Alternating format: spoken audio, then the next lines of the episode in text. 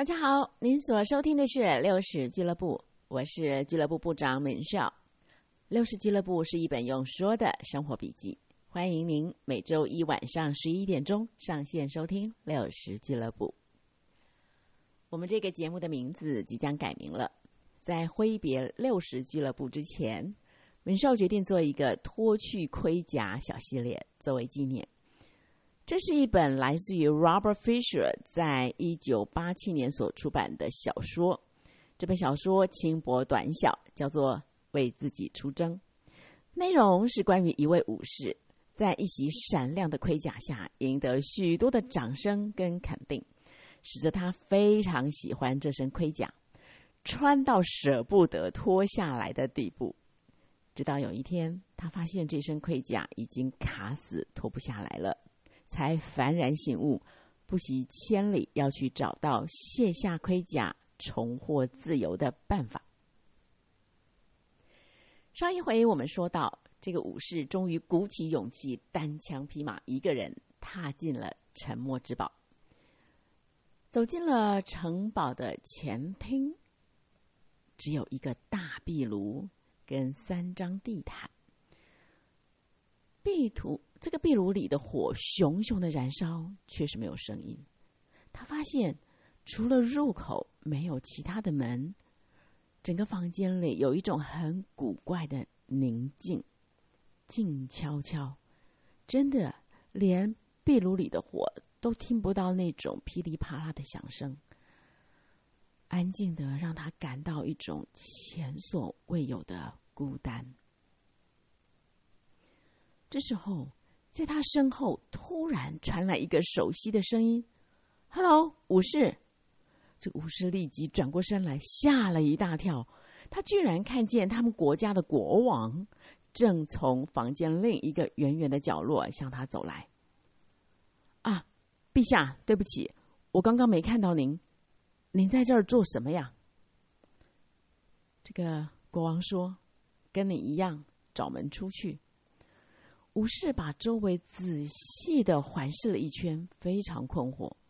我没看到什么门呐。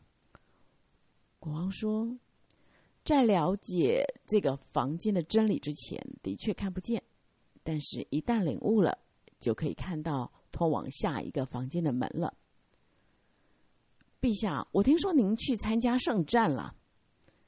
国王说：“那是官方发布的说法。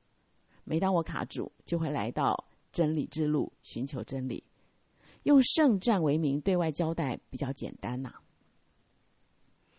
武士说：“我是因为困在这身盔甲里才来的。”哎，国王好像很了解。他说：“大多数的人都穿了一身的盔甲。”这武士搞不清楚 这是什么意思。国王呢，不厌其烦的做了解释。他说。我们设下重重的障碍来保护我们所以为的自己，久了以后，我们就被关在这些障碍里面出不来了。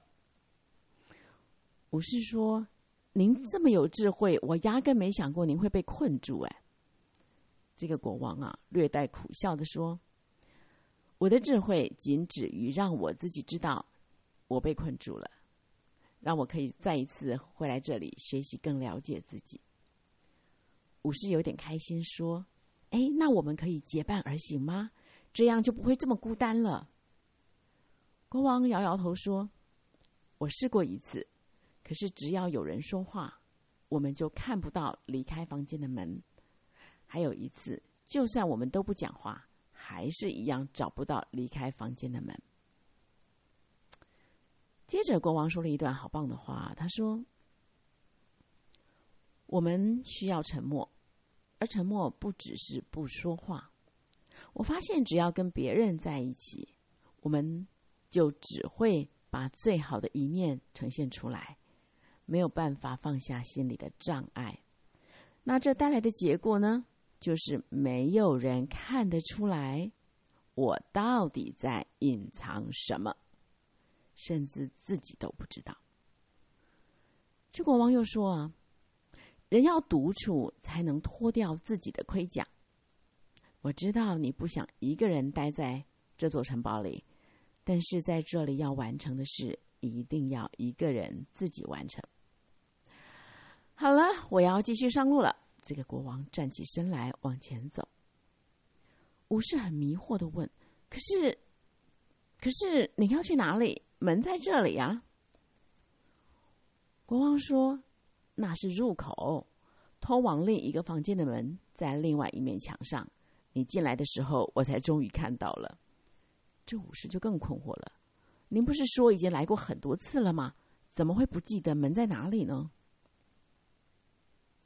国王说：“真理之路是走不完的。每一次我来，了解的越多，就会找到更多的门。”说完，国王跟他挥挥手。这个武士有点心急啊，喊了一声：“哎，等等，国王陛下，嗯，在临走之前，可不可以给我一些建议？”国王想了想，就说：“嗯，对你而言，这是一场崭新的圣战。”所需要的勇气，比你以前所有打过的仗加起来所需要的勇气还要多。如果你能鼓起勇气，在这条路上完成你该完成的事，那将会是你这一生中最大的胜利。说完，国王转过身，伸出手，好像在开门一样，然后就消失在墙面中了。武士几乎不敢相信他眼睛所看到的，连忙跑到国王消失的地方，希望靠近一点，可以看看到底门在哪里。可是不管他怎么看，眼前好像就是这一堵坚实的墙。他无计可施，开始在房间里走来走去。不一会儿，开始感受到这一辈子都没有经验过的一种沮丧。为了提振精神，他开始唱一些雄壮威武的战斗歌曲，一遍又一遍。可是，终究还是累了、倦了，一股似乎带着毁灭力的那种寂静铺天盖地而来。这个时候，武士终于不得不承认一件。他自己从来没有发现过的事情。原来我这么害怕独处。就在这个时候，当他在内心承认这件事情的时候，哎，墙上居然出现了一扇门。武士走过去，小心翼翼的打开门，走进了另一个房间。这个房间比原来的房间小一点，但是一样的寂静无声。武士开始大声的自言自语。其实他本来就是一个很爱说话的人。这会儿呢，他开始诉说着任何他所能够想到的事情，从小时候说到结婚生子，从大声说到小声，从有话说到无言。一直说，一直说。哎，这个说着说着呢，最后有一句话，好像从潜意识里自动喷出来。他说：“这辈子我之所以这么爱说话，原来就是为了不让自己感到孤单。”这个武士被自己脱口而出的话吓到了，他反复思想，最后终于不得不承认。这是一个事实，而这个想法在他心里一旦确定了，就看见墙上立刻出现了另外一扇门。武士很谨慎的把门打开，又走进下一个房间。这个房间比前一间还要小。他坐在地板上回顾着，他发现这一辈子。好像，如果不是在高谈阔论他过去的攻击，就是在夸夸其谈他未来的计划，从来没有经历当下。这条思绪在脑海中被厘清的同时，他又看见墙上出现了另外一扇门。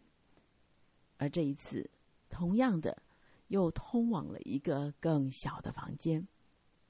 到了这个房间，武士这一次，毫不迟疑的静静坐了下来。这一次，他用心倾听着环绕在他四围的一片寂静。在这个倾听中，他了悟到一件事：我这一生从来没有真正聆听过任何人说话，也没有认真聆听过任何一个声音。不管是风吹过的沙沙声、淅淅沥沥的下雨声，还是潺潺流过的溪水声，甚至于连 Julia 跟我说话。我都没有认真听过。武士在这一刻鼓足了勇气，用力的想象着，跟一个总是全身包着铁甲的人在一起，Julia 一定觉得很孤单，就像他现在坐在这一间跟坟墓差不了多少的房间里一样。他感受到一阵阵的痛苦和孤单从他心里一涌而出。慢慢的，他似乎也能感觉到茱莉亚当时的痛苦和孤独了。这么多年来，居然是自己把妻子逼在另外一座沉默之堡。武士想到自己竟是如此的残酷无情，把妻子伤害的如此之深，便再也忍不住了。他开始嚎啕大哭。武士哭了好久好久，泪湿了地毯。最后，泪水甚至渗到了壁炉，把火都闷熄了。等到他平复下来，抬头一看，果然又看见了另外一扇门。他走了进去，发现房间变得更小了。武士十分困惑的自言自语：“怪了，这些房间为什么越来越小？”哎，这时候突然出现一个声音在回答他。因为你和你自己越来越靠近了，武士吓了一跳。我不是一个人吗？怎么会有人说话？是谁在对我说话？结果那个声音又出现了，就是你自己。我是真正的你。武士立刻反驳：“我才是真正的我。”那个声音说：“看看你自己这副德行，骨瘦如柴，满脸湿透的胡子。”还披着一身废铁，如果你就是真正的你，那咱们俩麻烦就大了。我是说，哎，请你搞清楚，哎，这么多年来我从来没有听到你说半句话，现在听到的第一句话你就说你才是真正的我，啊，你以前怎么不说呢？莫名其妙。这个声音说，这些年来我一直在这里，也不断的说话，可是这是第一次。你可以安静到听见我的声音。我是又说：“如果你是真的我，那我是谁呀？”这个声音说：“慢慢来吧，你已经累坏了，休息一下吧。”声音才说完，一阵浓浓的睡意袭来，武士闭上眼睛，垂下头，立刻进入了深层的梦乡。不知道睡了多久，武士醒来的时候，一时间真不知身在何处。在等他完全清醒的时候，才发现松鼠跟 Rebecca 正坐在他自己的胸膛上呢。原来他已经走出了沉默之堡了。回想整件事，好像做梦一样。我会不会，会不会是在做梦啊？他很自然的伸手抓了抓头。突然间发现，嘿，原本的头盔不见了。他心中一阵大惊喜，大叫着：“小松鼠，Rebecca！我知道，我知道，你在沉默之堡里一定又哭了吼。”武士想起上次面盔掉下来的经验，心里明白过来。此刻，他唯一的想法就是找到梅林来问个清楚。他向着空中大喊：“梅林！”因为一些，突然看见梅林出现在眼前，而且是一丝不挂，身上还湿淋淋的滴着水。嗯，显然这位大师正在淋浴呢。这个武士有点困窘，说：“对不起，对不起，打搅了。可是真的很紧急。”梅林说：“没关系，我了解。我现在就可以回答你的问题。这一切都是真实的，不是做梦。”这武士大吃一惊啊！你怎么知道我想问这个？梅林说：“因为我了解自己，就能了解你。我们都是彼此的一部分。”武士想了一下。好像有点了解了。他说：“我现在好像可以体会 Julia 的痛苦，那就是因为我是他的一部分，是这样吗？”梅林说：“是的，这就是为什么你可以为你自己，同时也为他哭泣。这是你有生以来第一次为别人流下眼泪。其实你生下来就有一颗心在你里面。”现在你正在用心。其实每一个人本来就命定要用心的。玲玲继续说：“嗯，你做的很好，要不然你不会碰到那个跟你说话的你。”这个武士听了以后松了一口气。所以我是真的听到了他的声音，那不是我的幻想。嗯，你听到的声音是真实的。事实上，他可能比你这些年来称作是我的你还要更真实一点呢。梅林说完，就消失的无影无踪了。武士心里很清楚，接下来他要往知识之宝迈进了。亲爱的朋友们，我想您一定跟我一样，很高兴能陪着武士经历了。沉默之宝顺利完成了第一座城堡之旅。在这个沉默之宝中，真的透露着好丰富的生命意涵。那咱们现在就来整理一下。首先呢，让人大感意外的是，这个武士跟国王居然在沉默之宝不期而遇。